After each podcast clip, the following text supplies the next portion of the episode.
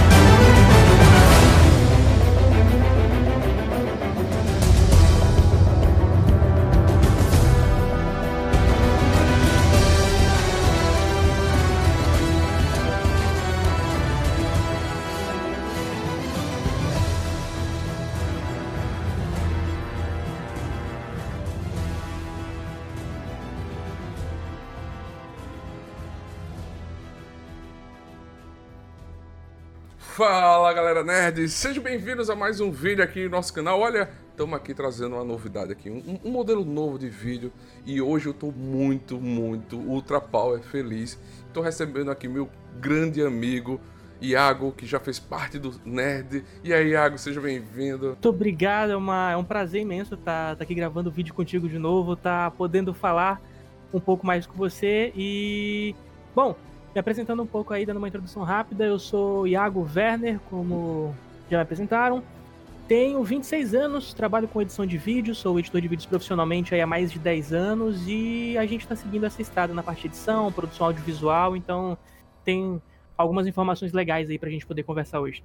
É, se você ainda não é inscrito no nosso canal, se inscreve. Aquele clichê todo, se inscreve, curte, compartilha faz parte aqui do Nerd Tatuado, vem seguir a gente, acompanha a gente aí nas redes sociais. A rede social do Iago vai estar aí também na descrição para você seguir ele. E hoje a gente vai bater um papo sobre o que achamos da essa esse live action One Piece. Tá sendo muito falado, a galera tá tem muitos haters que não estão gostando, a galera já achou um vídeo do, do da espada do, do, do, do Zoro sem ser a espada do Zoro, aquela a galera tá achando defeito onde não tem, né? Eu, essa, essa cena, eu vi, eu vi isso, eu tava navegando ali pelas interwebs e eu encontrei esse esse trecho que o pessoal destacou. Mano, ainda bem que eu não costumo assistir série em câmera lenta. Sim. Porque para você perceber aquele take, você tem que estar tá assistindo muito no detalhe, cara. Não tem como você ver aquilo assistindo, tipo, na vibe da luta, sabe? É.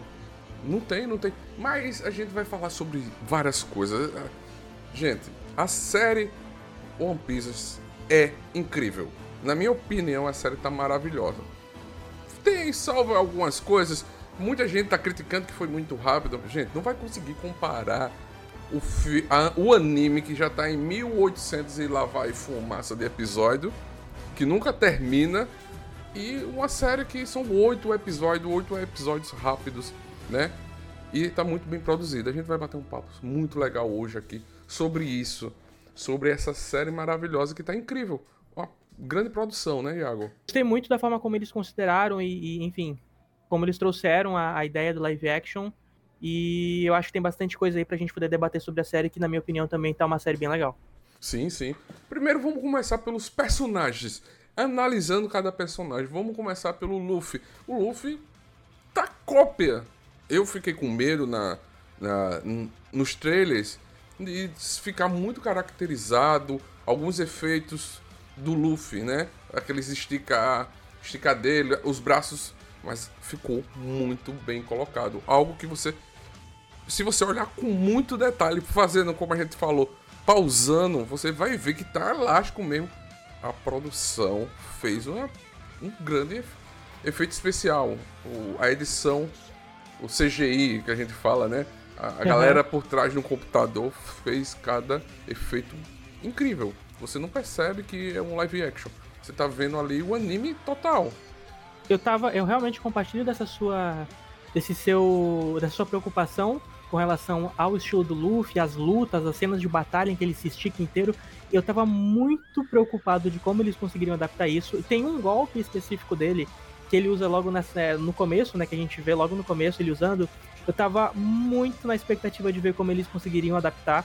Que é. A, eu não vou lembrar o nome especificamente do golpe agora, eu acho que é até mais legal a gente falar, enfim, de forma bem aberta para todo mundo conseguir entender. Aquele que ele dá vários socos, né? Tipo, de forma elástica, ele vai dando vários socos ao mesmo tempo.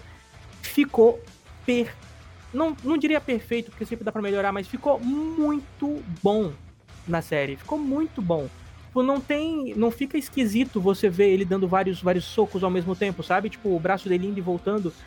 Cara, ficou muito bom. Eu fiz o. Eu, eu me dei ao trabalho de reassistir depois a série e olhar frame a frame e tá muito bem feito, sabe? Tá muito bem feito mesmo. Então eu gostei muito da forma como eles trataram a parte do CGI no Luffy. Gostei muito como eles trataram o roteiro do Luffy, porque ele. A, a maior preocupação agora, falando um pouco de roteiro também, em que, enfim, a edição de vídeo, a montagem do vídeo, ela tem que ser uma montagem. tem que trazer uma narrativa.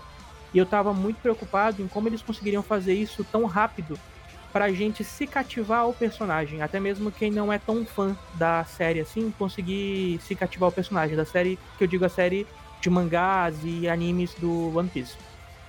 E eles conseguiram trazer isso de uma forma bem leve pro Luffy. Eles conseguiram, nos oito, nos oito episódios, eles conseguiram mostrar esse desenvolvimento do personagem, esse crescimento do personagem, e para mim, pelo menos, fica bem claro é, que é um personagem com objetivo, é um personagem completo sabe? É aquele personagem que você consegue bater o olho nele, consegue entender da onde ele veio e por que ele tá perseguindo o que ele está perseguindo, sabe? Para mim fica um objetivo muito claro.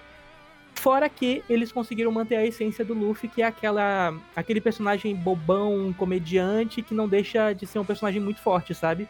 Aquele personagem que seguia muito pela inocência e pela confiança. Eu gostei muito de como o ator interpretou o personagem e eu tenho certeza absoluta que para segunda aí, para uma possível segunda temporada, tende a evoluir bastante. Sim, sim. E, e, e, você colocou uma coisa bem incrível também. A narrativa dos outros personagens, que é do bando do Luffy, também foi incrível. Como foi colocada cada história. Cada episódio ele se caracterizava para contar uma história. A gente teve a história do Zoro, da Nami, da Nami, da Nami. É, é muito nome. Então cada história ele foi representado, ele foi bem colocado. E assim, não dava pra gente, em oito episódios, ser demorado. Então eles colocaram muito bem a montagem, muito bem cada episódio, cada detalhe, e fez com que, como você falou, quem não conhece, conhecer. Ficar fã. Uma coisa que você comentou, por exemplo, tem pessoas que talvez estejam reclamando porque são, são poucos episódios, etc. Eu reclamaria que são poucos episódios porque eu achei incrível, eu adoraria ver mais, mas eu sei como é que funciona o processo de produção e realmente demoraria. Mas falando sobre essa questão de ser poucos episódios, eu gostei muito da abordagem que eles fizeram para condensar alguns personagens. Por exemplo, o Garp, o General Garp, é o vice-almirante, ele já aparece nos primeiros episódios, já tem a apresentação dele nos primeiros episódios. No anime, demora um pouco para aparecer o arco com o Kobe, com o Helmepo, com o Garp, demora um pouquinho para aparecer esse arco, sabe? E eles já colocaram ali no comecinho mesmo, bem no começo mesmo, intercalando com as histórias do, do Sop, da Nami, do Luffy, do Zoro, intercalando com a evolução dos Mugiwara, eles já introduziram a parte da marinha, aquele arcozinho que dá a introdução da marinha.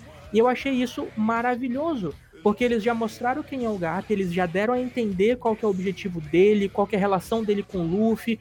Isso aconteceu, é, não aconteceu de uma forma atropelada. Eles conseguiram construir a montagem desses, é, dessas, desses cortes, né, entre histórias, de uma forma que ficou leve, ficou compreensível e ficou muito bem contado, ficou muito bem feito. Você consegue entender agora quem é a Marinha, quem são os piratas e por que cada um tá indo atrás de cada coisa sabe? Então eu gostei bastante dessa adaptação, entre aspas, que eles fizeram é, na narrativa, no começo da narrativa, para dar um melhor contexto sobre tudo. Eu acho que não perdeu muita coisa, eu acho que a história continua narrada do jeito que tem que ser. Alguns personagens, assim, na minha opinião, bem whatever da história ali no comecinho desapareceram para que outros personagens são mais relevantes porque eu acho que é onde eles querem chegar no futuro é, apareceram mais cedo para poder, enfim, desenvolver a história com mais, é, com essa riqueza um pouco maior. Sim, sim, é verdade, totalmente bem colocado. É, eles precisavam ser ligeiros. Não dava pra ter detalhe rico de cada personagem que a gente gostaria de ter, né? Mas cada personagem foi colocado de uma maneira. Aquela cena que tem o, o vice-almirante jogando a bomba no, no, navio, que o Luffy incha. Cara, que, que, que. É tudo bem perfeito. Não tem como você achar um defeito. Os caras estão procurando é, pelo, pelo em ovo. ovo. É, Exato. Pelo em ovo. falando nessa cena, inclusive, eu tinha uma preocupação quando o Garp foi apresentado nos trailers, principalmente, ele tava muito sério. Sim. E eu tava com medo deles fazerem um personagem muito denso, porque o Garp não é assim, ele é mais ele, ele é um óbvio, ele é um personagem sério, né? Mas ele não é tão denso, ele é mais risada, ele é mais tem aquela risada escancarada, escandalosa. E quando aconteceu essa cena do canhão, ficou perfeito perfeitamente igual acontece no anime, por exemplo. Sim. Tipo, dele jogando a bala de canhão lá com a mão, o Luffy devolvendo e ele soltando aquela risada escandalosa. Mano, ali eu vi, é o Garp. É isso, eles acertaram. Sim. Eles acertaram no personagem. Não, eles conseguiram acertar em muitos personagens, né? O, o eu achei bacana também a personagem, o ator que faz o, o Kobe, ficou muito bem parecido. E é uma, um homem trans, isso é, não lembro o nome do, do ator, ele é um homem trans que faz o, o, o Kobe, né? E uhum. eu achei muito, muito bacana. Eu senti um pouco falta do medo que o, o, o, o, o, Kobe tem. O Kobe é mais medroso. Ele ainda tem um. Não senti muito aquele medroso do Kobe, mas alguns momentos ele teve aquele medo, né? Sim. É, eu fiz uma pesquisa rápida aqui pra gente poder incluir isso. É o Morgan Davis, né, que faz o tá fazendo o Kobe. E assim, é, sobre essa questão do medo, por exemplo, eu acho que eles conseguiram deixar um pouco mais sutil essa questão do Kobe ele ser muito, é, como é que eu posso dizer, dele não ter tanta ação, dele não ser tão proativo. E tentaram mesclar isso com a dinâmica dele ser uma pessoa mais. É, depois que, né? que, ele conheceu o Luffy, que o Luffy passou as palavras, né, para ele, ele fez o, o discurso do, do herói ali pro Sim. Kobe, né? No começo. Eu acho que eles já começaram a introduzir essa, essa alteração, essa mudança que o personagem vai tendo, onde ele passa, deixa de ser um personagem chorão, vamos dizer assim, e começa a ser um personagem mais proativo, que começa a tomar mais decisões. E assim, aí eu acho que a gente pode dizer que talvez eles tenham ruxado um pouquinho na evolução do Kobe. Porque realmente acontece o treinamento dele com Garp. Durante esse processo, tanto que ele vai conhecendo o Luffy, quanto ele vai treinando com Garp, que ele vai se tornando um personagem um pouco mais ativo, né? Um pouco Sim. mais proativo. E na série eu acho que talvez tenha dado uma ruchada e pode ter atropelado um pouquinho essa evolução. Ok, aí eu realmente, eu realmente concordo que pode ter acontecido. Talvez tenha atropelado um pouquinho a evolução do Kobe. É, fica meio. É, qual é, é a palavra? Eu acho que fica um pouco. Um pouco falso talvez, não sei se essa é a palavra certa, mas fica um pouco estranho essa evolução de um personagem que era tão medroso e de repente ele. Nossa, agora eu vou fazer tudo, eu vou enfrentar o vice-almirante da marinha, o cara que, por, pode é. me matar com soco, sabe? Com um peteleco. Então, é, então. Eu acho que talvez tenha ficado um pouco acelerado, mas particularmente, é, por mais incrível que pareça, por mais pareça que incrível, eu achei o Helmep um personagem muito bom na série. Sim. Muito. Eu odeio esse personagem no primeiro arco dele no anime. Eu odeio completamente. Para mim é um personagem absolutamente whatever. Mas na série, o Helmepo, eu gostei muito dele.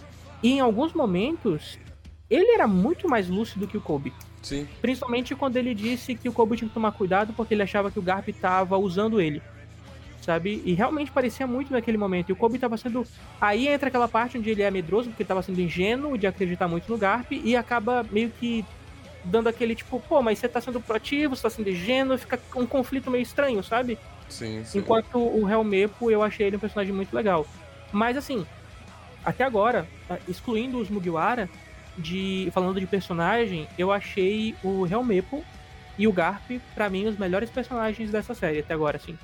Tipo, sem falar dos Mugiwara, obviamente, mas eu acho que para mim o Helmepo e o, e o Garp são os melhores. O que, que tu achou, assim, na tua opinião? Qual é o melhor personagem até agora? Rapaz, o, o melhor personagem que eu achei, tirando o Luffy, né, porque é o principal, eu gostei uhum. muito do Sandy. Eu achei massa o arco dele, do Sandy. História foda. E também ah, o não. Zup. O Zup também, ele rouba a cena, ficou muito bem, bem caracterizado mesmo o Zup. Mas eu acho que também é porque ele é um, um personagem principal, assim, no, no, no anime, o, o porque ele é o contador de história. É ele que vai levar muito o nome do, das histórias, né? E a gente vê esses personagens principais, secundários, que são principais, crescer muito, né? Fala pessoal, Amorim aqui da AMV Produções. E eu queria fazer um convite para vocês, para que vocês fossem até o Catarse e conferissem a nossa dobradinha de horror com Flor do Cangaço, mais estranho e absurdo. Fica o convite, acessem e aproveitem os descontos www.catarse.me barra Flor do Absurdo. Cara, isso é um ponto legal da gente falar. Agora que você tocou no assunto do Soap, eu acho muito, muito legal eles. a forma como eles lidaram em, em. Como é que posso dizer? Em conseguir condensar o arco ali do Soap. Porque no anime ele era um mentiroso, aí tinha aquelas crianças que eram parte da tripulação do Capitão Soap, aí tem toda aquela história. Como é que eles conseguiram condensar isso pra série? E aí vem a parada dos roteiristas e dos montadores e da narrativa no geral. Ele foi abandonado, é, ele foi abandonado e aí os pais da Kaia deram né, esse emprego para ele no porto, então ele já conhecia essa questão de navio, já conhecia o barco que é o, o Gwen Mary, já conhecia esse barco, então tinha um motivo realmente para os Mugiwara quererem conversar com ele, né? Naquela época era Nami, o Zoro e o Luffy, quererem conversar com ele para ele poder introduzir. Então, eles construíram de uma forma que ficou muito real, muito natural a entrada do Soap pro, pro bando e a adição de uma cena que, assim, para mim faltou, faltou no anime. O beijo, tão famigerado beijo Sim. da Kaia com o Soap. Para mim foi assim a cereja do bolo, porque aqueles dois personagens eles eram para ser era para ter alguma coisinha no anime, sabe? Tinha que ter tido. Eles, eles eram muito. quase um casal, sabe? Tinha que ter alguma coisa. E eu acho que a série conseguiu trazer isso. Conseguiu trazer. E aí trouxe o questionamento também, né? O Sop ele é muito maluco, porque ele abandonou uma estudante de medicina linda que tá, amava ele para poder ir pro mar. É um pirata de verdade, o Sop, é. cara. É um e, pirata de verdade. É, e, e, como você falou, essa introdução que trouxeram dele ficou muito incrível, porque é, é, é começaram uma mentira, outra mentira, conta uma mentira. Foi muito bem colocada essa montagem, foi é, demais, demais. Assim, eles acertaram em cada apresentação de cada personagem, de cada detalhe, cada cena. A cena, vamos, vamos pegar agora as cenas de ações que tem no, lá. Para mim, todas foram perfeitas. E, e, a principal, a última, que a última. Porra. E as caracterizações também. É, muita gente reclamou, não é parecido, é, não é a cara, não tá aparecendo. Cara, eles conseguiram lutar, respeitar os personagens que são humanos e os que não são humanos. Eles conseguiram caracterizar muito bem. Falando sobre a parte de coreografia que você tinha mencionado, tem um negócio muito legal que é o, o ator que faz o Zoro, é, ele já tinha feito alguns outros, algumas outras, é, não sei se filmes ou séries, mas ele já tinha participado de algumas outras produções, onde ele tinha cenas de luta, né? Onde eles Sim. tinham coreografias de luta. Tem uma que eu tinha encontrado, está aqui a minha colinha, eu falar com você, que era. Ele tinha feito live o que fez, né? O live action de One Piece, ele tinha feito Yokishiro Eishi lutando contra o Kenshin em um outro. em uma outra série. E aí eu tava olhando esses, uh, essas lutas, né, agora como uma visão mais de edição, falando mais como editor, eu tava olhando frame a frame dessas, enfim, desses movimentos de luta que ele fazia, e existem alguns movimentos muito específicos que você consegue perceber que ele repete nas coreografias de luta do One Piece. Sim. Principalmente quando ele luta contra o Kuro, o capitão lá do dos gatos. Sim do, do bando do, do Gato Preto, quando ele luta com o pessoal do bando, né? Com aqueles dois personagens que fazem parte do bando do Capitão Kuro. Tem algumas, é, algumas coreografias que ele já traz dessa época. Quando ele luta também ali no. Logo quando ele é libertado, na primeira ilha. É, tem algumas partes, algumas cenas que ele faz, algumas coisas que ele desliza, que ele pula, algumas cambalhotas que ele dá, que são coreografias muito parecidas com outras que ele já fez. Então eu acho, na minha opinião, que foi um personagem muito acertado. É, um personagem não, um ator muito acertado para fazer o personagem. Eu acho que ele tem cenas de luta muito bem coreografadas. Eu acho que ele entrega bastante essas cenas como o espadachim.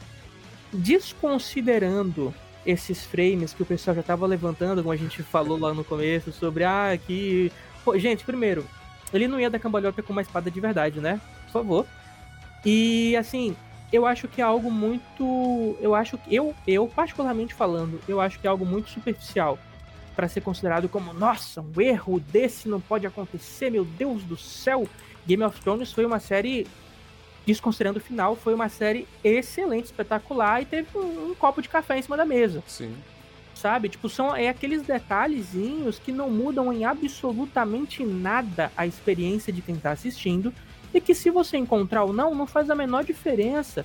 Eu lembro até hoje daquele erro de gravação que teve que foi alguma coisa envolvendo pizza no, no Homem-Aranha, acho que foi no Homem-Aranha 2 ou no primeiro, não lembro. Tinha uma cena com alguma coisa da pizza lá que tinha sido um erro de gravação. Irmão, ninguém tá nem aí, é. porque não alterou a história, não mudou nada, a luta aconteceu do jeito que tinha que acontecer, a espada ter dobrado ou não ter dobrado não quer dizer nada. E, para os fãs de One Piece, nós podemos dizer meus queridos. Que ali já é o efeito da, da fruta do Luffy fazendo, tendo suas primeiras aparições. Ele já tá transformando as coisas em cartoon. Sim. Já tá transformando as coisas em borracha já ali, ó. A espada dobrou no meio da luta, cara. Já tá se manifestando aí, ó. Oda é um gênio, ele já pensou em tudo, desde o primeiro. desde o primeiro episódio. Sabe? Então, mano, de verdade, as lutas estão muito bem coreografadas. Eu gostei muito da Nami. Eu adorei eles colocarem a Nami para lutar usando já o bastão logo nos primeiros episódios. Eu achei que ficou muito legal. É, o Usopp. a luta dele é incrível com o Homem-Peixe lá, soltando as bolinhas dele, dando estilingue. Ficou muito legal, cara, de verdade. O do Luffy, eu achei que, não sei, eu, eu tava com medo de como é que ia ficar a coreografia dele, mas eu gostei. Eles incorporaram bem a forma como ele luta, sempre se desviando e cuidando, sempre pro chapéu dele não cair. Eu achei isso um detalhe muito legal. O ator tava sempre com a mão ali no chapéu, toda vez que ele se desviava. Então, cara, tá muito bem coreografado. Eu gostei muito das cenas de luta. É. E também um, um, ponto que você colocou, o ator que fez o Zoro, parece que ele fez Cavaleiro do Zodíaco. Ele fez ele o Seiya. Ele fez o Seiya. Oh, oh caramba! Né? E, e, e, e, isso foi muito bem colocado. É, é, as lutas é o ponto principal. Eu fiquei preocupado com isso. Achei que ia ficar muito lenta e tal. Mas eles botaram muita ação. E os ataques do, do, do, do Luffy é, foram perfeitos cada ataque, aquele, a primeira batalha dele com a, aquela, aquela mulher do. aquela pirata. Que ele, Alvida. O, é, Alvida, que ele usa uhum. o ataque do murro. Uhum. Porra, ficou muito incrível. E os saltos quando ele vai salvar o Zoro na, na prisão também. Que, que é, é aquilo. Ele é brincalhão, fala muito e pula muito essência é a essência dele. Tipo, eu achei que fosse ficar meio lento, sabe? Porque, de fato, a luta no começo do, do Luffy, ele é, ele é mais lento, né? Tanto Sim. que o, o Gear 2 lá, ele é, ele é sobre velocidade, né? Então... Cara, eu, eu achei que ficou muito bom, mesmo sendo um, um personagem mais lento, eu acho que eles conseguiram adaptar muito bem essas habilidades e, e, enfim, a parte de CGI, a parte de coreografia. E você tinha comentado sobre a caracterização. Sim. Gente, o pessoal, quando viu o trailer no começo, eu vi muita gente reclamando sobre os homem, sobre o, o Arlog, né? Sobre claro. os Homem-Peixe. Como que vocês acham que vai ser um Homem-Peixe? eu achei que ficou incrível. Se a gente pesquisar, se o pessoal aí der um Google no, no Tubarão Serra, mano, tá incrível. Tá incrível. Sabe? A versão, a, a, possibilidade de versão humanoide tá muito bem feita. Eu achei que a adaptação ficou muito boa. Eu amei o bug. O bug ficou incrível. Eu acho que de vilão, assim, o meu vilão preferido da série, do anime, na verdade, é o meu vilão preferido do, da saga toda, é o Bug. Ele ficou incrível e eu acho que ficou na medida certa o nível de seriedade com, palha, com palhaçadinha, sabe? Com Sim. as brincadeiras do Bug. Ficou na medida certa. E tem um negócio bem legal que eu acho que a gente pode falar um pouco mais pra frente sobre uma adaptação assim brusca que eles fizeram na história do anime que para mim fez total sentido e muita gente talvez nem tenha se tocado, assim, a galera que não acompanha mesmo talvez nem tenha se tocado, e para mim foi uma parada que fizeram com maestria, cara. Uma, uma, uma coisa, por exemplo, do. Acho que ele, é, essa, essa caracterização dos Homem-Peixe, né? Fizeram uma boa diferenciação, dando uma a entender que, tipo, tinham. É, vários tipos de peixe Sim. humanoides diferentes, assim. E uma coisa bem legal que eu gostei que eles adaptaram bem é o motivo do Arlong ser da forma que ele é e agir da forma que ele age. Essa parada da escravidão que o personagem repete constantemente durante o arco dele. De que ele faz o que ele faz porque os humanos escravizaram a espécie dele, eles são mais fortes, eles são melhores, eles foram escravizados porque os humanos têm medo do que eles podem fazer, etc e tal. É, no anime, obviamente, ele fala sobre isso, tem muito sobre isso, mas eu, pelo menos, não peguei tanto a motivação dele quanto eu peguei na série, Sim. sabe? Eu acho que não passou tanto quanto a série conseguiu passar de uma forma condensada. Conseguiu passar essa ideia de que ele tá fazendo o que ele faz porque é, ele tem ódio dessa escravidão que fizeram, etc e tal. Óbvio que não é o suficiente pra você gostar do. Eu simplesmente odeio ele, mas você consegue entender por que, que ele faz o que ele faz. E aí dá pra você ficar com mais raiva ainda do personagem, sabe? Então eu gostei da forma que foi adaptado. E um, um- dos pontos também interessantes que você falou do, do Arlok é a cena que ele vai no, no, no restaurante, que ele é. Quem recebe é um homem-peixe. Então ele tem um. um- é, é simples a conversa, mas ele já bota, toca esse ponto. Exatamente. Tipo, ele chega lá e ele vê um semelhante falando em que posso. É, como posso servir, é, como posso servi-lo. E aí o Arlong olha, né? hum, Que escolha interessante de palavras. Então, é, isso, como eu disse, isso realmente passa bem essa dinâmica do porquê que ele tá fazendo o que ele tá fazendo, né? E isso aí, do Arlong aparecer no restaurante, no Baratier, é uma coisa que não acontece no, no anime, né? Não é o Arlong que aparece no Baratier. É, é um outro pirata que aparece no Baratier. Que, enfim, tem uma outra, um outro desenvolvimento. O Arlong aparece depois, e quem vai atrás dele são os próprios Mugiwara, não é ele que vem, sabe? Então, você percebe como eles conseguiram condensar e fazer sentido? Sim. eles condensaram e fez sentido. Por que que fez sentido? Porque quando houve a introdução do Mihawk, né, do um dos, dos lords do mar, quando teve a introdução dos Chichibukai, quando teve a introdução do Mihawk, já aparece ele matando a tripulação desse pirata, que é super conhecido em East Blue, que teoricamente era ele que apareceria no, no Baratier. E aí lá no Baratier, o Mihawk derrota ele também. Assim, óbvio, tem a luta com, com o Luffy e tal, mas ele conta que o Mihawk tinha que, é, partido o navio deles no meio e piripi, popopó.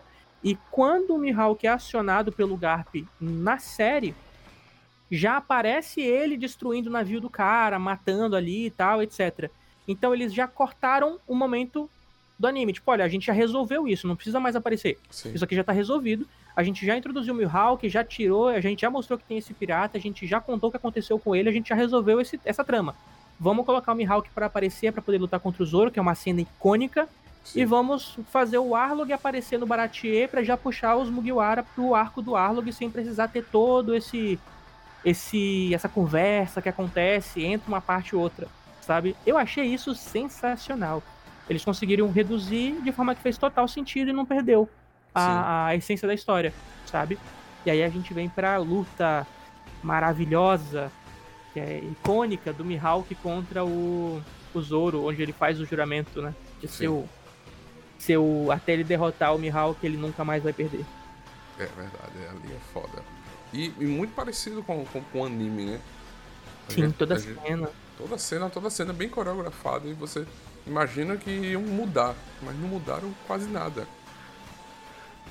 Você consegue. Você consegue. Quando o Mihawk puxa aquela lâminazinha do, do cordão pra lutar contra ele, eu não caço com eles. Não caço coelhos com uma, uma bazuca? Como que é? É, Com canhão? Com eu não lembro. canhão. É, Não lembro exatamente, acho que é isso, né?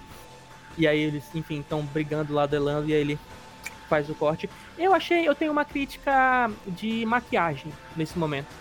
Eu achei que poderia ter mais sangue sim. na ferida. Eu acho que foi assim uma ferida muito aberta. Eles comentaram depois quando estavam ajudando ele, eles comentaram depois sobre ele ter perdido muito sangue e assim eu não vi, É, sabe? Eu achei que ah, um efeito prático ali poderia ter mais sangue. sim. Sabe? Sim. É, porque na conversa dele ele perdeu muito sangue e a gente não viu aquele sangue todo, né? Exato. Você teve um splash ali quando a, a espada passa, mas depois você não teve todo aquele. Uma outra coisa também que eu acho que talvez. Talvez nessa luta tenha faltado um pouco mais de intensidade foi na, na hora que ele usa a lâminazinha, que ele dá um, um, um chablau ali no peito do, Sim. do Zoro com a lâmina. No anime você tem a noção, você tem uma percepção de que houve uma perfuração mais grave com aquela lâmina ali, sabe? Tipo, por que, que você não para? Então, tipo assim, se ele tivesse continuado, aquela lâmina ali ia estraçalhar com a vida dele. Na série, eu, assim, óbvio, pela situação você entende que, nossa, por causa do efeito sonoro do coração batendo, ele, ele tá perfurando um ponto vital, e se o Zoro continuar indo pra frente, vai perfurar o coração, ele vai morrer, e papapó. Mas, visualmente, no impacto daquela lâmina batendo no peito dele, é, se vocês puderem voltar nessa cena depois, quando vocês estiverem assistindo, você. É, não, parece que é só a pontinha da lâmina que, que perfurou e nem isso. Nem isso. Sabe? É. Parece que é algo muito superficial. Ali eu senti um pouco de. Não sei. Pra mim não tá tão crível. Sim, sabe? Sim, sim. E até a fala do, do dele é: se você não vai pra frente, eu vou lhe furar. Ele só faz aquele furinho, tipo. É, exato. Tipo, não tem uma parada de, tipo, a lâmina perfurou é. o peito todo, uma coisa, tipo, eu vou morrer aqui porque é o meu sonho. Assim, talvez, não sei, poderia ter feito diferente ali, mas eu senti um pouco é, o peso do momento pra narrativa, pra frase, pra situação, eu acho que a cena, ela ficou devendo. Sim, sim. E também até a cena da, das espadas quebrando. Deveria hum. ter mais detalhe, aquele. Ela quebrou, tipo, pá, partiu num três pedaços. E, Perdeu as espadas. É. Não, foi tinha dado um, um, drama, sei lá. A trilha tinha subido, a câmera se aproximado, aquela coisa novela mexicana, né? Aí a gente volta para um ponto bem legal. Ele spawnou espadas novas depois? Não. Como é que ele me aparece com espadas novas depois? É. Ele só tá com a branca, a da amiga. Ele, ele só, só tá com a branca, é, né? É, só com a branca, ele não aparece com as três depois. Até o oitavo episódio ele não tem espada nenhuma, só tava com a branca. Com a branca. Ok, ok. É porque eu, eu, precisava lembrar desse ponto, porque as espadas quebraram. Sim. Eu ouvi também na, na internet algumas pessoas comentando sobre a questão da tradução de algumas palavras, da tradução de alguns de alguns termos, né, que é utilizado no anime, que eles passaram a utilizar também na série, na dublagem da série. Assim, eu concordo em certa parte é, de não. É, tipo, de, de, terem modificado. Eles poderiam ter usado realmente a tradução do que é, por exemplo, no inglês, a Akuma no Mi é a Devil Fruit, né? Tipo, é a fruta do, do diabo. Sim. E poderia ter sido traduzido, poderia ter sido dublado como fruta do diabo aqui no, no português também. Mas assim, no diálogo em que. Eu esqueci o nome da personagem, mas em que aquela mulher que cuida do Luffy quando ele é criança, naquele flashback, no diálogo em que o Luffy tem com ela, ela pergunta para ele: Você sabe o que é uma Akuma no Mi? E aí, depois que ela pergunta, quando ela vai explicar, ela diz: As frutas do diabo e piripi, popopó. Ou seja, ela já associou a Akuma no Mi ao nome que ela tem, fruta do diabo. Sim. Então, a partir daquele momento, se você tá prestando atenção no que tá sendo falado, a partir daquele momento, se alguém na série falar fruta do diabo ou Akuma no Mi, você sabe que é a mesma coisa. Porque rolou uma explicação onde se associa a fruta do diabo ao nome Akuma no Mi. A mesma coisa acontece com o termo Shichibukai quando eles falam esse termo, é, durante a série também acontece de estarem falando, ah, o Lorde do Mal, o Lorde Mihawk. Então você já tem essa noção de que associa o Mihawk a um Lorde e a um Shichibukai. Você consegue Sim. fazer essa associação, independente de qual palavra apareça, sabe? Então, assim, para mim, eu acho que, a, que pode acontecer essa associação quando você tá assistindo a série normal. Mas eu concordo que é, a tradução ela poderia ter sido feita de forma literal para poder engajar um pouco mais, para poder trazer mais brasilidade, né, para as palavras. A gente porque a gente tem a gente tem traduções no nosso idioma para essas palavras. Não é, por exemplo, um Kamehameha do Goku lá do, do Dragon Ball que não tem uma tradução e você tem que usar a palavra Kamehameha porque não, não consegue traduzir isso, sabe? Sim.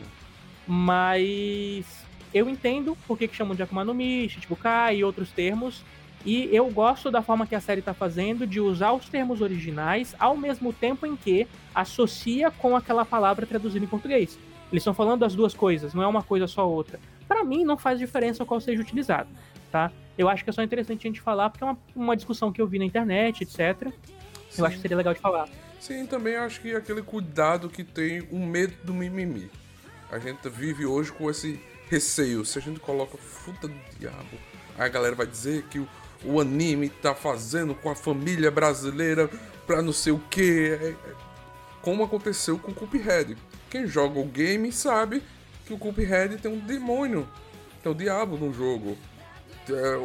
E aí você faz uma animação, Netflix faz uma animação, bota o diabo lá e um monte de vídeo canal no YouTube que mostra que isso tá errado. Então, justamente por ter isso, e a gente entra num ponto bem legal é, de se falar sobre. Por exemplo, um exemplo que a gente pode dar, agora falando de edição, sobre esse tema que você está falando. É, os filmes da Marvel. Muita gente fala, ah, por que, que os filmes da Marvel, ou os filmes de herói no geral, os filmes de Hollywood no Sim. geral, por que, que utiliza tanto fundo verde, fundo azul, né? Por que, que utiliza tanto inserção de, de fundo falso, assim, nas coisas que faz? Por que, que usa tanto CGI? Por que, que uma xícara em cima de uma mesa, que poderia ser algo prático, por que, que é um CGI? E aí a gente vai entrar naquele, nesse tópico do, do que é proibido e do que não é proibido. A gente tem que pensar que essas séries e filmes, eles hoje em dia, eles vão passar em muitos países diferentes, que tem muitas normas, leis e ajustes diferentes. Então fica muito mais barato para uma produção alterar o rótulo de uma garrafa que está em CGI do que ter que regravar aquele mesmo take 300 vezes diferentes, com garrafas diferentes, para poder garantir que vai poder sair aquela cena em todos os países e não vai ser censurado. Sim. Entendeu? Então por que que às vezes alguma coisa é feita é, de CGI ao invés de ser feita de forma prática? Porque obviamente poderia ser feita de forma prática. Porque se no país X ela for proibida, aquela cena, eu posso pegar a minha equipe de edição e posso pedir para eles fazerem alteração daquele material para um outro material. E aí o filme vai ter uma versão no país X e uma versão no país Y sem eu ter que regravar toda aquela cena, reeditar todo aquele material, sabe? Viu, é, se torna uma substituição um pouco mais barata. Então, é, só entendendo nesse ponto do. Às vezes as pessoas têm medo desse cancelamento, né? Dessas coisas de tipo, putz, eu não vou poder mostrar o meu conteúdo num lugar, não vou poder mostrar meu conteúdo em outro. Então elas acabam optando por fazer é, o uso desse CGI. O que acontece também na própria séries, na maioria das séries hoje, hoje em dia, essa ideia de da coisas que poderiam ser práticas acabam usando CGI também. Sim. Isso é uma coisa de edição, não sei se todo mundo sabia, mas fica aí uma informação pra galera. E uma outra informação, porque tem que ter esse cuidado. Às vezes, como a gente falou no vídeo, que às vezes o cara esquece a garrafa, um copo de café no Game of Thrones. O cara tem que limpar aquela. usar um blur pra borrar a cena. Ou então o cara tá com uma garrafa d'água gravando uma cena medieval. Que nem, a, que nem garrafa de água existia de plástico naquela época.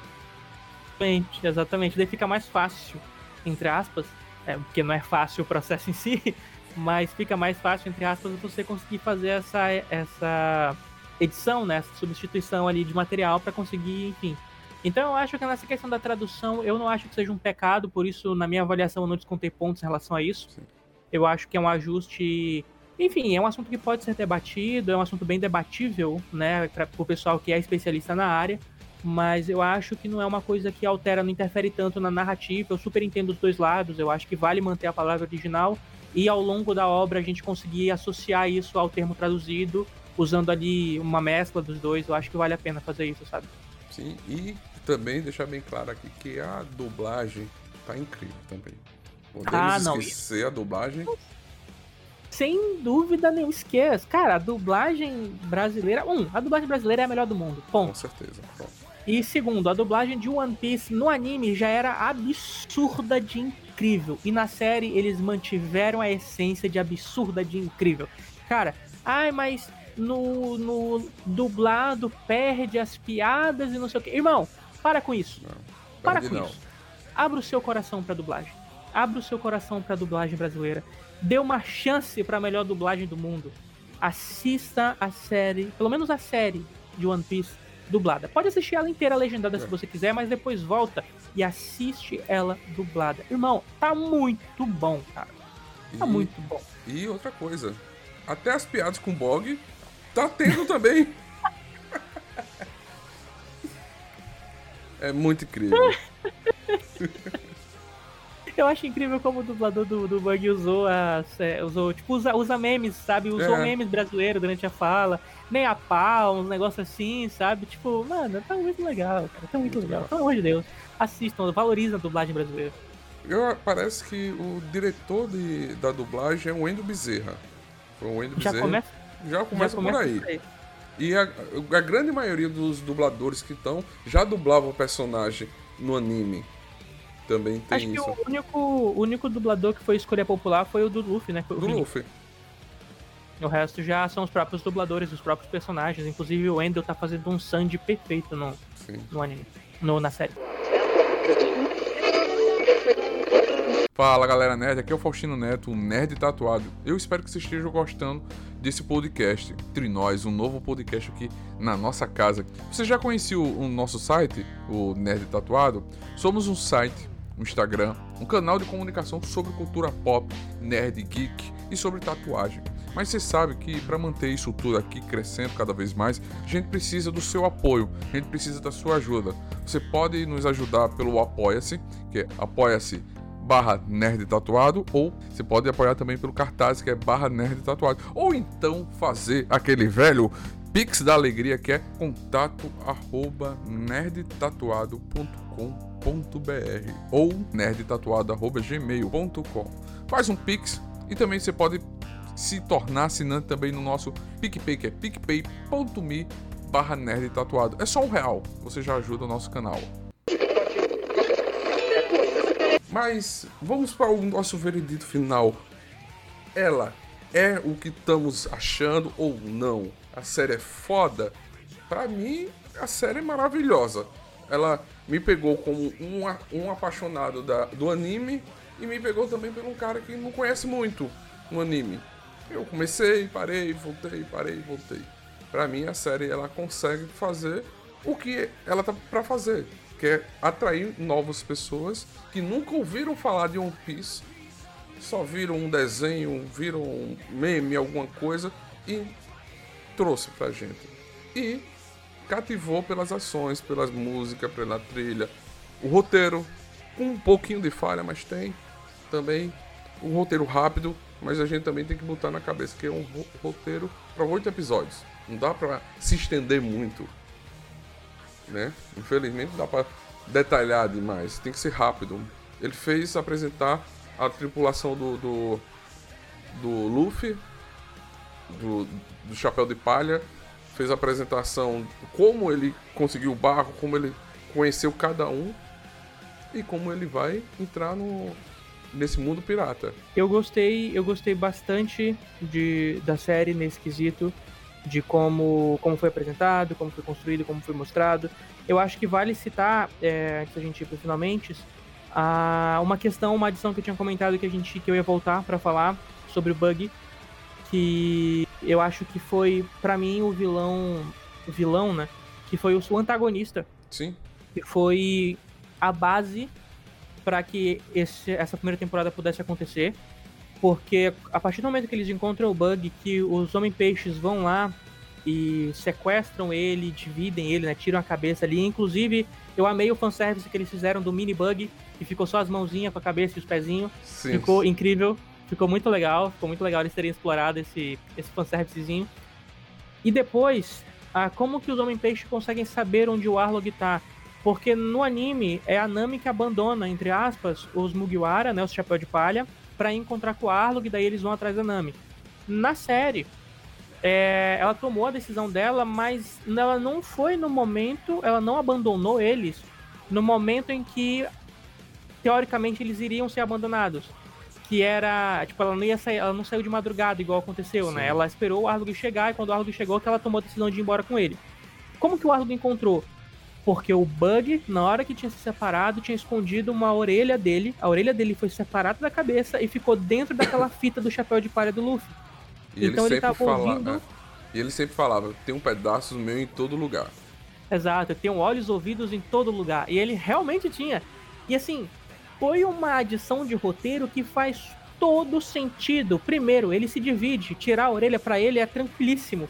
E ele realmente teve muito contato com o chapéu de palha. Inclusive, ele tirou o chapéu do Luffy várias vezes durante a luta. Então tem todo sentido em algum momento da luta a orelha ter entrado no chapéu. Faz todo sentido pra mim. E ele, ele acabou sendo o informante pro Arlong conseguir encontrar o Luffy durante esse processo. Depois meio que ele se junta, entre aspas, aos Mugiwara para conseguir é, informar para eles aonde que fica a ilha, porque eles não teriam como chegar na ilha se não tivesse alguém para indicar. Então, o Bug, ele acabou sendo uma, uma ferramenta de roteiro extremamente importante e extremamente coerente com toda a história. Eu achei que foi genial usarem esse personagem assim durante todo esse arco para poder juntar as peças e no final ele acaba recuperando o corpo dele e desaparece, porque esse personagem ele vai ser muito importante na história. Então, cara, para mim a adição, a forma como eles trabalharam o Bug foi incrível, é um dos melhores personagens da série. Eu acho que de antagonista é o meu preferido. É, é, é um personagem incrível, assim, e, e, cara, a forma como eles utilizaram o Bug ficou realmente muito legal. Então, meu veredito, se eu for dar uma nota, eu a minha nota é 9 de 10. 9 de 10, principalmente porque o, o, o One Piece me ganhou muito nos, na montagem nos efeitos. Me ganhou bastante. Eu, gostei muito da forma que eles utilizaram as aberrações cromáticas em alguns momentos. Eu gostei muito em como eles utilizaram é, os enquadramentos de plongé e contra plongé, principalmente no momento em que os Homem-Peixe encontram o Bug, onde o Homem-Peixe já entra com aquela câmera de baixo para cima, né, que é o nosso nosso contra plongé, para dar esse efeito de que eu sou superior a você. E depois a câmera quando volta pro Bug, ela já volta de cima para baixo, dando aquela ideia de que o Bug, mesmo sendo o Bug, ele era mais é, fraco, entre aspas, né? Ele era menos intimidador que o Homem-Peixe, então ele já introduziu o personagem com uma estética visual muito.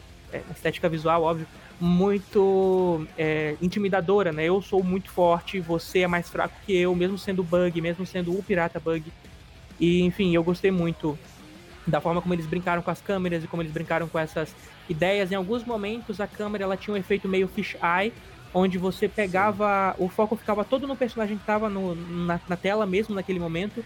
Isso aconteceu muito quando eles chegaram na cidade do Sop, que apareceu o Zoro, apareceu a Nami, eles conversando e a câmera sempre trocando com essa ideia meio distorcida, com um pouco de aberração cromática ali, que eu achei bem legal de, de darem introduzindo isso. Estou falando um pouco de edição, falando um pouco de montagem.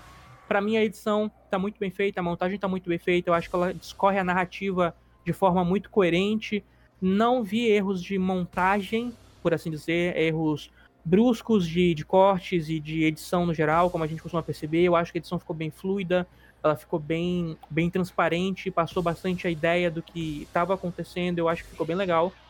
E, cara, para mim realmente é um 9 10 porque eu curti muito essa forma como foi trabalhada a edição do material. Eu falando enquanto um editor, Sim. eu acho que foi um, um, uma série bem editada, vai. Óbvio, se a gente falar de detalhes aqui, a gente vai entrar em vários temas e, enfim, poderia ser muito melhor, poderia ser muito melhor. Mas eu acho que dentro do que a gente está acostumado e da expectativa que a gente tinha de um live action adaptado pela Netflix, de outras experiências que a gente teve, eu acho que a edição ela não deixou, não deixou a desejar nesses aspectos, sabe? Eu realmente entrei com uma expectativa e eu fui surpreendido. Eu acho isso muito positivo. Não, e muito bem colocado. Ela, a gente tava com a expectativa que os trailers não mostravam muita coisa, só contavam um pouco da história, mas ela nos trouxe, ela fez até aqui efeitos especiais muito bem feitos, porque trabalhar aquela, aquela braço borracha. Tem uma hora que ele tá lutando com a Arlok, que ele segura os dois, os dois braços dele do Luffy e você percebe que ainda tá esticado. Eu, caramba, eu fiquei pensando, caramba, como foi feito isso? Né? Eu. Incrível. Se eu não me engano, a, a questão da, da espada na boca do Zoro foi feito com CGI também. Que eu acho que ele não lutou mordendo uma espada. então, provavelmente foi feito com CGI. E se foi, foi muito bem feito, porque ficou muito legal. Sim. Muito legal mesmo. Ficou bem, bem incrível. E, cara, a edição, eu vou ficar aqui horas tecendo elogio, é. porque eu gostei. Eu gostei de fato da, da edição do, do, da série. Ficou, ficou bem feito, ficou bem feito. Sim, e eu tô igual a você, 9 de 10 também. Porque é. a gente que só não é 10 porque não teve mais episódios. Né? Exato. mas, gente. Alguma coisa ali que a gente poderia desconsiderar, mas para mim é isso, 9 de 10. É. Gente, eu quero agradecer vocês que ficaram aqui. Esse vídeo vai se transformar também num podcast sobre esse mundo de One Piece, que é um universo, nosso veredito, nosso, nossa crítica, a nossa análise tá aqui. Muito obrigado você que seguiu a gente, que assistiu esse vídeo todo, todinho. Desculpa aí se ficou longo, mas a gente precisava detalhar, porque a série tá muito incrível, tá muito foda, né? E se você ainda não assistiu, é como eu sempre falo, assista, porque a sua opinião vale também. Pra gente ter aquele defeito ou outro, não tem tanto defeito, né? Mas é você que tem que assistir, tem que acompanhar, tem que gostar também. Comenta aí o que, é que você achou da série. Se esquece de seguir a gente, seguir o, Iago aí nas suas redes sociais está na descrição. Iago, um grande editor, um grande produtor de, de vídeos, um, gamer também como eu. Tem lá na Twitch, tem vários canais também, produzindo muito conteúdo massa. Iago, muito obrigado por você estar aqui. Valeu mesmo de coração. Muito feliz por essa oportunidade que venha mais vezes aqui. Você sabe que você mora no meu coração, meu amigo. Ah, eu que agradeço, agradeço muito o convite. Eu acho que foi, foi uma, um momento bem legal poder falar sobre isso, porque a gente tá bem hypado com tudo isso. E foi uma honra poder voltar depois de tanto tempo pra gente poder trocar essa ideia e fazer um vídeo bem maneiro pro pessoal. É sim. Gente, muito obrigado, que a força esteja com vocês e não se esqueça de seguir a gente, se inscrever no canal e compartilhar esse vídeo com todo mundo. Fomos! Valeu!